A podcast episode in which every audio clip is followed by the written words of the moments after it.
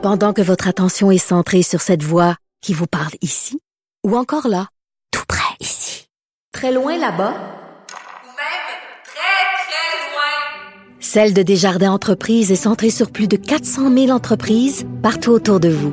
Depuis plus de 120 ans, nos équipes dédiées accompagnent les entrepreneurs d'ici à chaque étape pour qu'ils puissent rester centrés sur ce qui compte, la croissance de leur entreprise.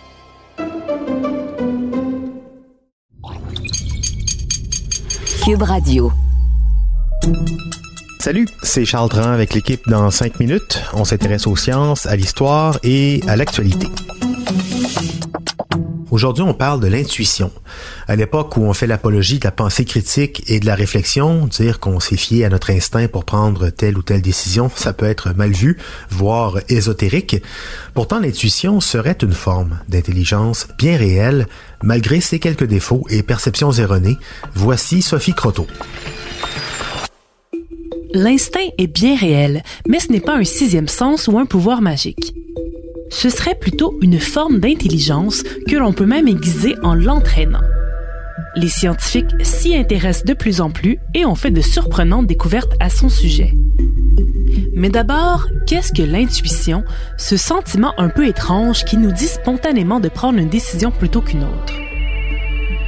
On le définit comme un processus inconscient du cerveau où celui-ci utilise un amalgame d'expériences passées et de signaux observables dans l'environnement pour nous suggérer le choix qui emmènera le meilleur résultat. En fait, ce processus de prédiction se produit sans arrêt, mais nous apparaît plus évident lorsque vient le moment de prendre une grande décision.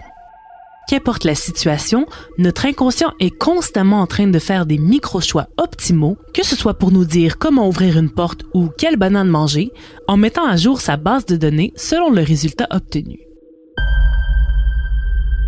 Cette intuition devient particulièrement utile dans des situations d'inconnu, où nous devons prendre des décisions rapides sans avoir le temps de réfléchir. Un exemple flagrant est celui d'un voyage dans un pays où on ne parle pas la langue et où on ne connaît pas la culture.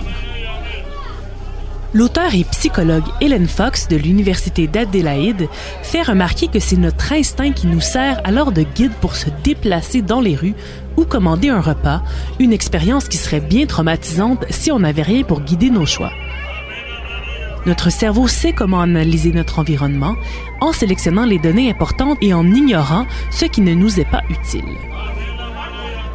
Par contre, les scientifiques ont aussi découvert que notre intuition n'est pas toujours juste. La chercheuse Valérie Van Mullecom de l'Université Coventry nous rappelle que comme l'instinct est composé de notre expérience passée et de notre interprétation de l'environnement, il est fortement influencé par notre bagage culturel. Autrement dit, ces micro-décisions ne sont pas neutres et peuvent être teintées de biais qui remontent à notre éducation, mais aussi à notre évolution. Par exemple, une personne qui a grandi dans un milieu raciste aura naturellement des réflexes discriminatoires inconscients. Il est aussi naturel que n'importe quel être humain ait envie de dévorer une boîte de biscuits, comme l'humain a longtemps eu besoin de stocker les gras et les sucres pour survivre. Comme n'importe quel type d'intelligence, il est toutefois possible d'entraîner et de perfectionner notre intuition. Une première méthode serait en développant davantage notre intelligence émotionnelle, en étant plus à l'écoute de nos sentiments et de ceux des autres. Ainsi, on deviendrait meilleur à déchiffrer les signaux faciaux et physiques de nos interlocuteurs et donc leur changement d'humeur, nous permettant ainsi de nous adapter rapidement aux situations ou tout simplement d'avoir une première impression plus juste des inconnus. Une autre méthode serait de prendre une pause avant de prendre une décision finale en faisant une autre activité. Selon Marlène Abadi, une psychologue de l'Université Aix-Marseille, on prendrait de moins bonnes décisions lorsqu'on passe trop de temps à réfléchir.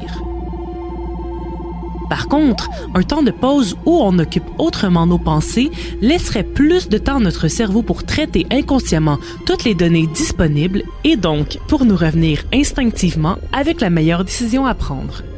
L'expression je vais dormir là-dessus est donc un bon conseil. Ouais, peut-être, mais dans le cas de l'expression mon petit doigt m'a dit, est-ce que l'intuition se trouve justement dans le petit doigt? Eh bien non. C'est Albert Einstein qui disait que l'intuition est un cadeau sacré et que la rationalité est son fidèle serviteur. Un instinct bien aiguisé est en effet un guide très pratique à avoir au quotidien qui peut nous enlever bien du stress si on décide de lui faire confiance, mais attention tout de même, c'est à utiliser raisonnablement. Merci Sophie Croteau, c'était en cinq minutes.